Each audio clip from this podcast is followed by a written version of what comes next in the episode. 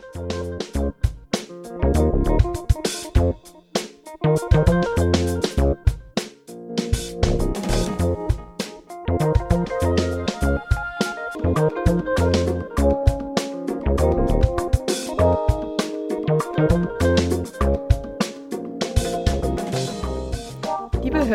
Hörerinnen und Hörer. Herzlich willkommen bei Andi, dem alternativen Nachrichtendienst von Orange 94.0.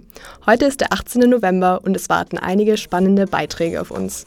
Für den ersten Beitrag war Stefan Resch bei einer Gedenkveranstaltung zur Erinnerung an die Reichspogromnacht. Als zweites kommt heute ein Beitrag zu den Unibesetzungen von Erde brennt, gestaltet von unserer Redakteurin Lisa, die mehrere Stunden vor Ort dabei war. Außerdem haben wir einen Kulturtipp von Vivian Simon zum Transition Queer Minorities Film Festival im Schikaneder. Ein Beitrag zum Namen unserer Sendung Andi, der alternativen Nachrichtendienst, folgt an vierter Stelle. Als letztes senden wir heute einen persönlichen Kommentar der Andi-Redakteurin Sarah Roland zur WM in Katar. Und gleich geht's los mit dem ersten Beitrag von Stefan Resch.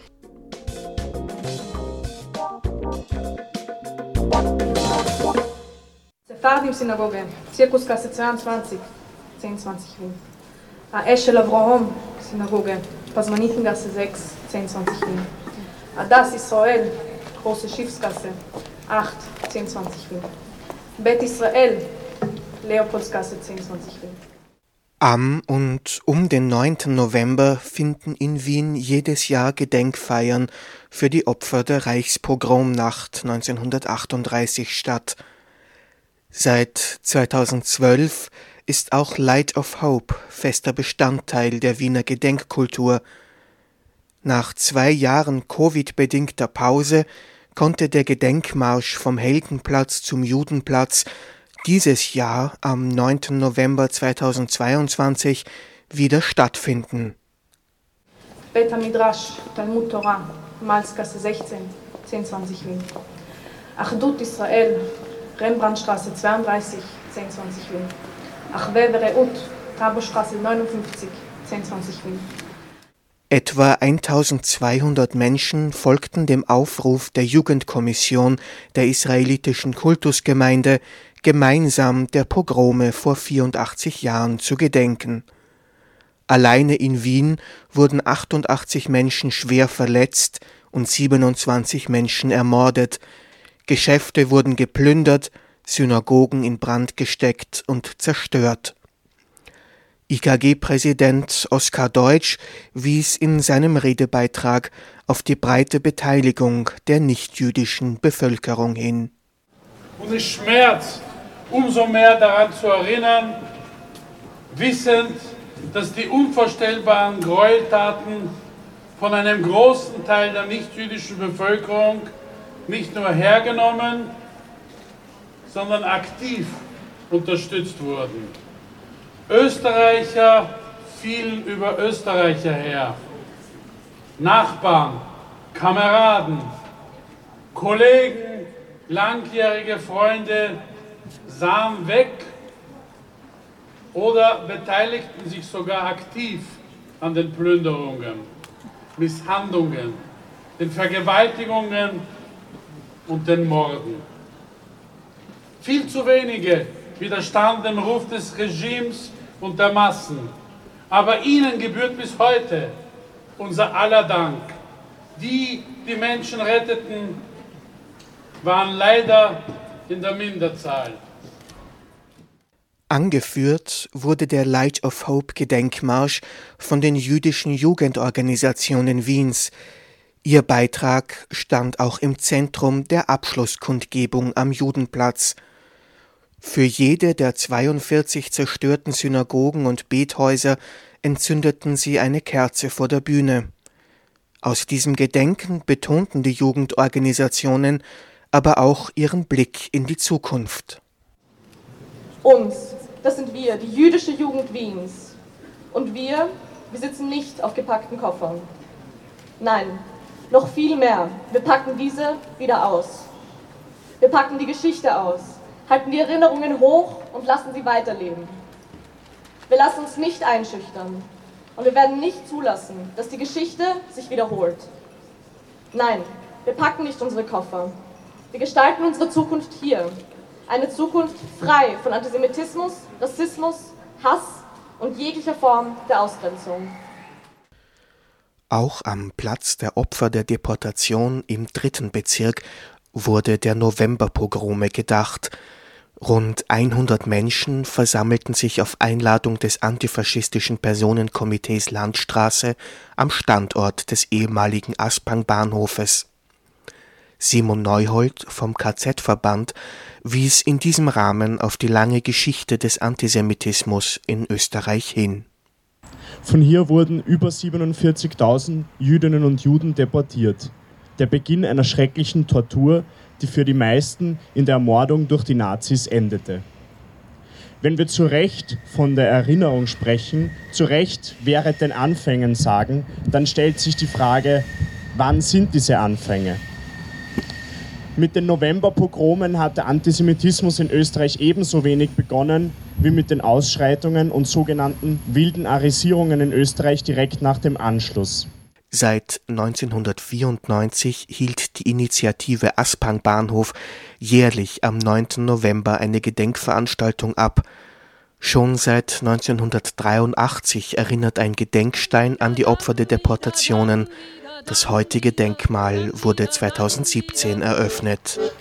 Dann wieder, was keiner gewusst haben konnte, was keiner geglaubt haben wollte, was keiner geahnt haben durfte. Den Auftrag des Gedenkens für die Zukunft betonte Fiona Herzog von den sozialdemokratischen Freiheitskämpferinnen. Heute gibt es nur noch sehr wenige Überlebende, die ihre Geschichte weitererzählen können. Die Gräueltaten des Faschismus werden so fortschreiten zu etwas Abstraktem, etwas, das man normalisieren kann. Die Toten werden wieder zu Zahlen und die Täter zu Schwarz-Weiß-Bildern. Und wenn wir heute hier erinnern, dann geht es eben genau darum. Es geht nicht darum, das Grauen und die Brutalität für immer zu konservieren, sondern dass wir nicht vergessen, was alles möglich ist. Zudem ist es von zentraler Bedeutung, die nationalsozialistischen Verbrechen nicht als Naturkatastrophe oder sonst etwas erscheinen zu lassen, sondern als Verbrechen, die Menschen an Menschen begangen haben. Eine Botschaft, die sich Light of Hope und das Gedenken am ehemaligen Aspang-Bahnhof teilen. Keiner geglaubt haben wollte, was keiner gewusst. Dieser Beitrag wurde gestaltet von Stefan Resch und enthält Aufnahmen von Gerhard Kettler. Das wird dann wieder das gewesen sein, was keiner gewollt haben wollte.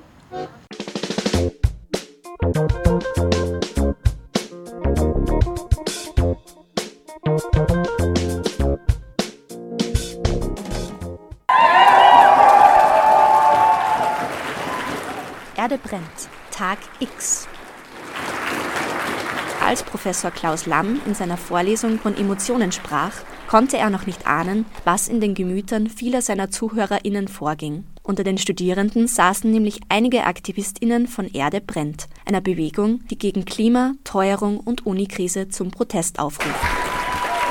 Endlich war der Moment gekommen. Am Ende der Vorlesung stürmten Menschen nach vorne, ausgerüstet mit Banner und Mikrofon, und riefen die Besetzung des Hörsaals C1 am Unicampus aus.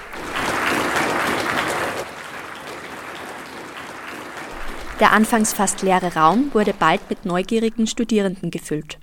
Radio Orange hat einige erste Impressionen zur Besetzung aufgeschnappt und gefragt, wie die Neuankömmlinge davon erfahren haben. Man sieht es auch überall auf der Uni, ähm, am Klo zum Beispiel oder Poster und es wird auch in jeder WhatsApp-Gruppe geschickt. Tendenziell bin ich immer ein bisschen skeptisch, weil so, wie viel kann man die Erde retten, was kann man tun? Und deshalb schiebe ich solche Veranstaltungen eh oft ein bisschen auf. Und in dem Fall wollte ich halt mal so, jetzt bin ich da, jetzt gehe ich mal in den Ruck und schaue, ob da gute Ideen sind, was da vorgeschlagen wird und diskutiert wird. Und einfach um mal ein Bild zu bekommen, wie das gesellschaftspolitisch vielleicht diskutiert wird. Bin gespannt und wollte auch sehen, wer da kommt, welche Leute hier sind. Und bin eigentlich positiv überrascht, die Vielfalt zu sehen, dass eigentlich von jung bis alt paar da sind. Genau, das ist schön. Und ich glaube einfach, dass Gesellschaft so wie sie gerade ist, nicht sein kann und sich ändern muss dass es an uns allen liegt, Verantwortung zu übernehmen für eine bessere Gesellschaft, für eine bessere Zukunft. Deswegen bin ich da. Um 15 Uhr wurden auf der Vollversammlung die Beweggründe von Erde brennt erklärt.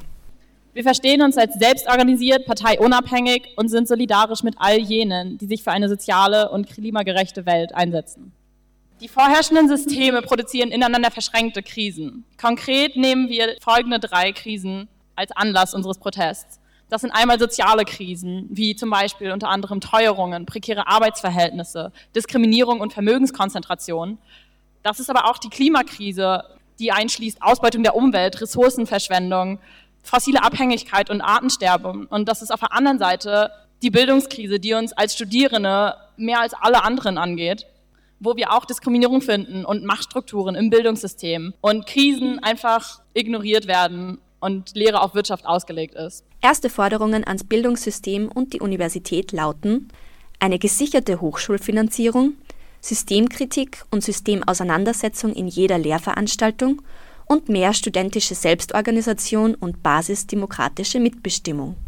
Wir brauchen mehr studentische Selbstorganisation und basisdemokratische Mitbestimmung für alle Beteiligten an der Universität. Ob es Studierende sind oder Menschen, die in den Reinigungsdiensten arbeiten, alle dürfen an diesem Ort mitreden und mitbestimmen.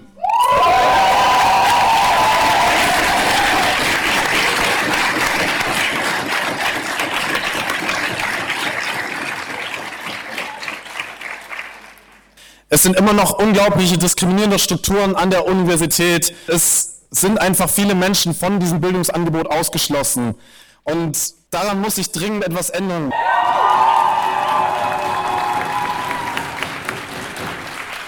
Ein wichtiger Bestandteil der Besetzung ist die Awareness AG, die zu einem respektvollen Miteinander aufruft. Protestaktionen wie Besetzungen können schnell chaotisch, laut und überfordernd werden. Unser Anspruch besteht darin, einen achtsamen und sicheren Umgang mit diesen herausfordernden Umständen zu finden. Zur Podiumsdiskussion um 18.30 Uhr hatte sich im Hörsaal eine große Menschenmenge eingefunden. Eingeladen waren Eva Horn vom Institut der Germanistik, Ulrich Brandt vom Institut für Politikwissenschaft, Annemarie Steidl vom Institut für Wirtschafts- und Sozialgeschichte und Stefan Dullinger vom Department für Botanik und Biodiversitätsforschung.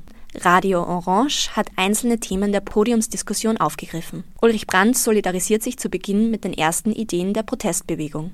Deshalb ist auch wichtig, es ist ein Klimastreik, aber es ist auch ein Bildungsstreik. Es ist auch äh, ein, ein, ein sozialer Streik. Äh, und ich hoffe, dass möglichst viele von Ihnen, aber auch von uns Mut fassen, uns auf diese Art und Weise weiter zu engagieren. Ich würde es nicht unterschätzen und ich hoffe auch, deshalb Awareness ist ganz wichtig, dass es ein Raum ist, wo sich alle sicher und wohlfühlen. Annemarie Steidl spricht über die Krise, in der sich die Universität befindet. Und ich finde es total wichtig, was der Uli Brandt eh schon betont hat. Erstens einmal, dass so viele von, von Ihnen und euch da sind aber vor allen Dingen auch, dass ich da, wenn ich jetzt da schaue, auch Kolleginnen und Kollegen sehe äh, und vor allen Dingen auch viele junge Prädocs, die hier sind, also die sehr wohl Personal sind an dieser Universität, aber hier auch ihr Studium noch beenden und die genau davon betroffen sind, nämlich von diesem Prekariat. Da hängt da das Plakat mit dem Hinweis auf den Paragraph 109 der aktuellen Novelle des Universitätsgesetzes, wir kämpfen auf vielen Ebenen dagegen an, werden aber nicht wirklich gehört. Ne? Und das betrifft Sie als Studierende natürlich auch total. Diese Universität hat etwa 10.000 Angestellte, davon sind ca. 2.500 Administration und das andere ist wissenschaftliches Personal. Und vom wissenschaftlichen Personal sind etwa 80 Prozent befristet beschäftigt. Ne? Das heißt, befristet heißt, ganz, ganz viele sind Lektoren und Lektorinnen, die jedes Semester neu angestellt und wieder entlassen werden, mehr oder weniger. Ne? Die sind für zwei Stunden Lehrauftrag oder vier Stunden Lehrauftrag bestellt. Ähm, befristet hast aber vor allen Dingen jetzt auch nach dem Paragraph 109, dass mit acht Jahre Lebensarbeitszeit an der Uni Wien Schluss ist, außer man kriegt eine unbefristete Stelle. Ne? Und ich glaube, Sie wissen alle, wie schwierig es ist, unbefristete Stellen zu kriegen. Ne? Da muss was geändert werden und es ist dringend, was zu ändern, weil äh, so können wir nicht weitermachen. Danke, vielen Dank. Eva Horn stellt die Frage, wie effektiv auf die Klimakrise sensibilisiert werden kann. Privatpersonen, aber auch als Intellektuelle, die wir hier so sitzen und gelegentlich den einen oder anderen Zeitungsartikel schreiben oder Interviews geben. Wie können wir dafür sorgen, dass es wieder Schwung in den Laden kommt, dass das viraler wird?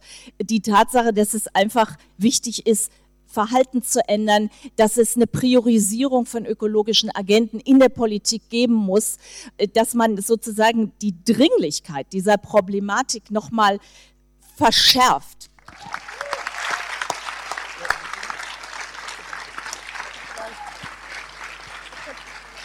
Stefan Dullinger betont die gravierenden Folgen des Klimawandels für Pflanzen- und Tiervielfalt. Mir geht es auch darum, äh, Gerechtigkeit nicht nur über die Universität und nicht nur über die österreichische Politik, sondern äh, über die Grenzen der Art Homo sapiens hinauszudenken. Also Fairness auch für nichtmenschliche Lebewesen.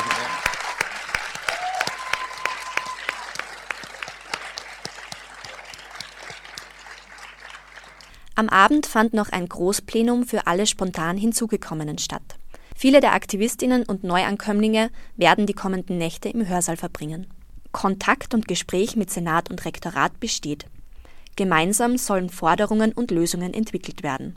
An der Besetzung ist jede Person willkommen, die eigenen Ideen und Vorschläge einzubringen und mitzumachen. Denn wie Erde brennt betont, es ist alles offen für Mitgestaltung, also kommt vorbei und seid aktiv. Für Radio Orange ein Beitrag von Lisa Pessel.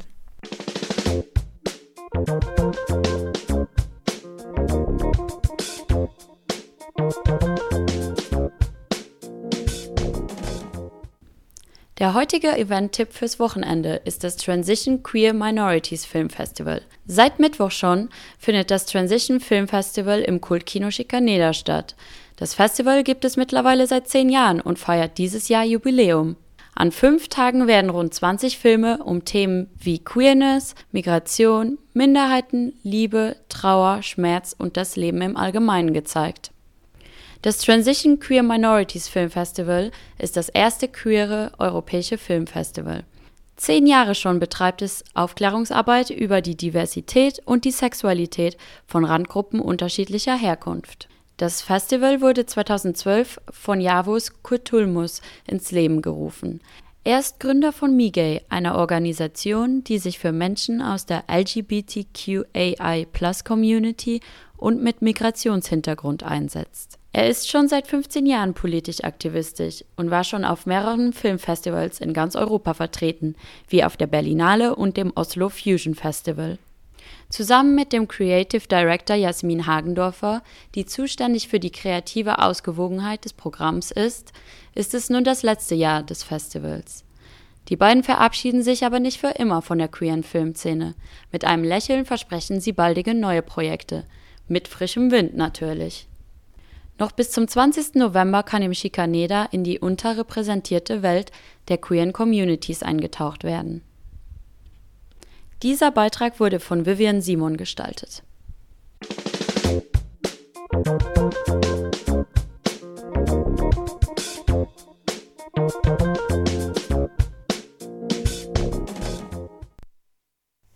Hier bei uns in der Andi-Redaktion ist die Frage aufgekommen, woher der Name Andi, kurz für Alternativer Nachrichtendienst, eigentlich kommt.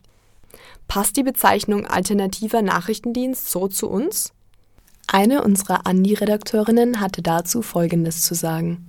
Grundsätzlich löst das Wort alternative Nachrichten in mir eher negative Gefühle aus, würde ich jetzt mal sagen. Und zwar hat sich das schon über die letzten Jahre sehr verstärkt, weil, ja, weil ich schon das Gefühl habe, es kam, kam irgendwie ein bisschen zu so einer Informationskrise, gerade durch die Pandemie, aber auch, ich kenne es jetzt eher aus der deutschen Perspektive, schon länger davor. Ja, ich würde mal sagen, eher rechte Gruppierungen. Zu diesem Thema haben wir auch diejenige befragt, die die Benennung von Andi geprägt hat. Sie erzählt uns, wie es zur Entstehung von Andi gekommen ist. Also ich bin die Uli Weiß, ich bin die Geschäftsführerin des Freien Radios in Wien und äh, wie ich gekommen bin, hat es keine Nachrichtenredaktion gegeben, schon seit, ich glaube, mehr als eineinhalb Jahre. Und das war mir ein großes Anliegen, dass in Zeiten der äh, Medientransformation auch ein freies Radio Nachrichten versucht zu produzieren. Uli Weiß berichtet uns, wie es zur Namensgebung des alternativen Nachrichtendienstes gekommen ist.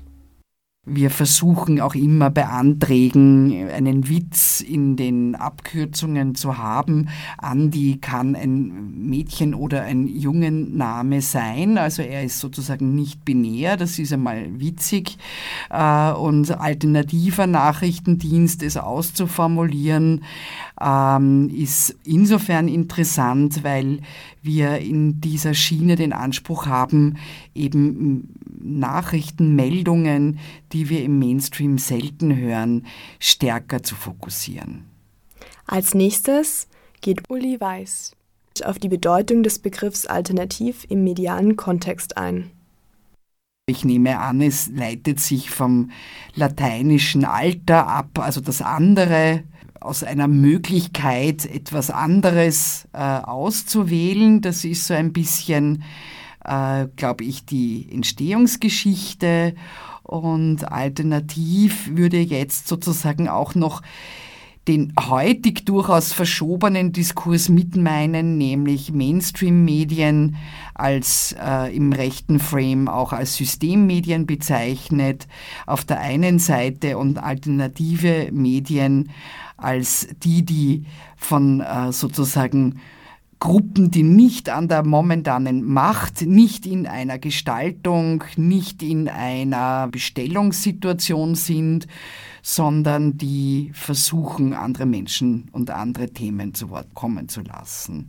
Und das ist nicht ideologiefrei. Und damit sind wir schon im Dilemma. Anschließend führt sie aus, worin dieses Dilemma besteht. Naja, indem das Begriffe, die eigentlich aus einer äh, linken Bewegung kommen, in die rechten Diskurse ähm, ja, eingemeindet, eingespeist, instrumentalisiert, verändert, verwertet äh, werden und damit aber eben auch für die Bedeutung der Linke im Grunde toxische Elemente haben. Das ist so das Grundproblem. Also, dass es einen Mainstream in Österreich gibt, der vor allem Boulevardmedien und ähm, äh, auflagenstarke öffentlich-rechtliche äh, Medien auf der einen Seite hat und auf der anderen Seite sozusagen nicht kommerzielle oder Social Media, die auch über ähm, rechte Parteien ähm, verbreitet werden, das macht dann eigentlich das Diskursdilemma wiederum deutlich. Und es geht immer um die Frage, sollen soziale Bewegungen, die nicht auf der rechten Seite stehen, weiterhin Begriffe verwenden, wenn sie aber schon vernutzt und beschädigt werden? Das ist das, die Grundfrage. Und ich glaube, eine Antwort gibt es nicht wirklich, die alles für ein für alle Mal beantworten kann. Das ist echt immer die Frage, welcher Diskurs, in welcher Situation, von wem. Also auch das Wort Lügenpresse kam ja eigentlich aus der Linken. Oder auch das Thema tiefer Staat, Deep State, all diese Dinge kamen aus der Linken und werden jetzt in rechten Kanälen rauf und runter zitiert. Das ist das Schwierige daran. Zum Missverständnis und zum Reclaiming vom Alternativbegriff sagt Uli Weiß Folgendes. Ich persönlich bin sehr stark für diese Debatten der, des Reclaimings. Äh, ich sehe nicht ein, warum die Farbe Blau einer politischen Partei gehören soll oder die Kornblume an sich rechtsradikal ist. Ich halte das für eine Einengung unserer Welt, finde ich schwierig. Und gleichzeitig ist es auch die Frage, gerade auch in einer Gestaltungs- oder Leitungsverantwortung, ob wir sozusagen Verwirrung stiften mit Begriffen. Das kann ein Kunstprojekt machen, ein, ein Medienprojekt, glaube ich, weniger. Aber das ist meine Meinung dazu. Also ich glaube, solange äh, Andi mit Nachrichten befüllt ist, wo den Hörenden sozusagen die Qualität auch ähm, wichtig ist oder wo auch gehört wird, dass hier Quellen angegeben werden, dass die Dinge nachvollziehbar sind, dann äh, glaube ich nicht, dass alternativ äh, in dem Fall falsch verstanden werden kann, weil es einfach im Kontext bleibt. Aber wenn das nicht gegeben ist, wenn es nur um Gesinnungen geht und um subjektive Meinungen, die dann jemand anderer einfach nicht teilt, dann ist durchaus die Frage, ob dann alternativ so ein guter Begriff ist. Wie wir das verändern oder ob das, ob ein Missbrauch über Begriffe überhaupt zu stoppen ist, glaube ich nicht. Das ist sozusagen ein Teil des Kulturkampfs, ist so. Dieser Beitrag wurde von Maria Wallner und Clara Brunsteiner gestaltet.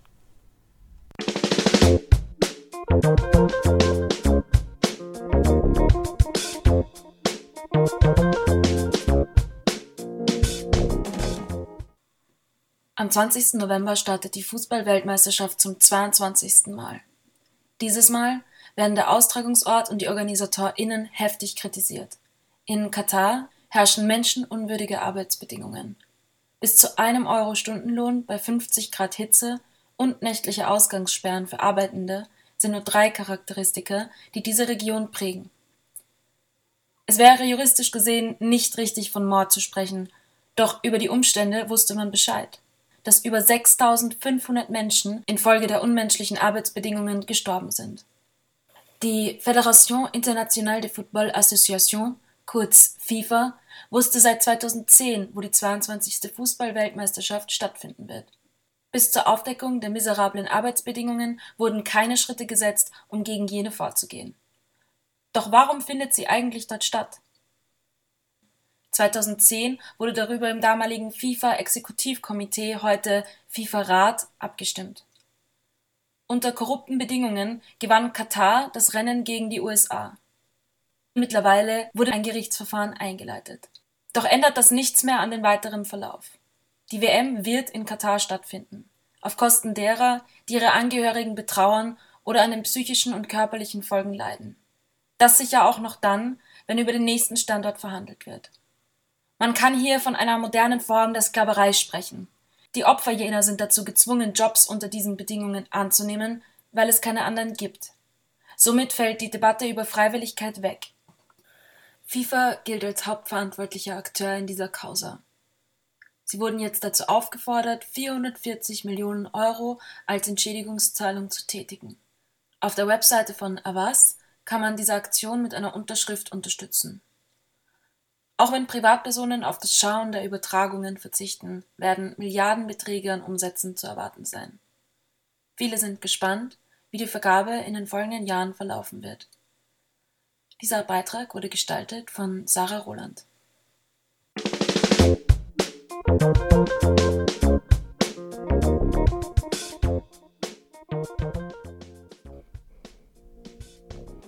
Das war Andi, der alternative Nachrichtendienst von Orange 94.0. Die Sendung kann auf cba.media nachgehört werden. Moderiert hat heute Clara Brunsteiner und für die Technik zuständig war Dolores Schurliner. Danke fürs Zuhören und bis zum nächsten Mal.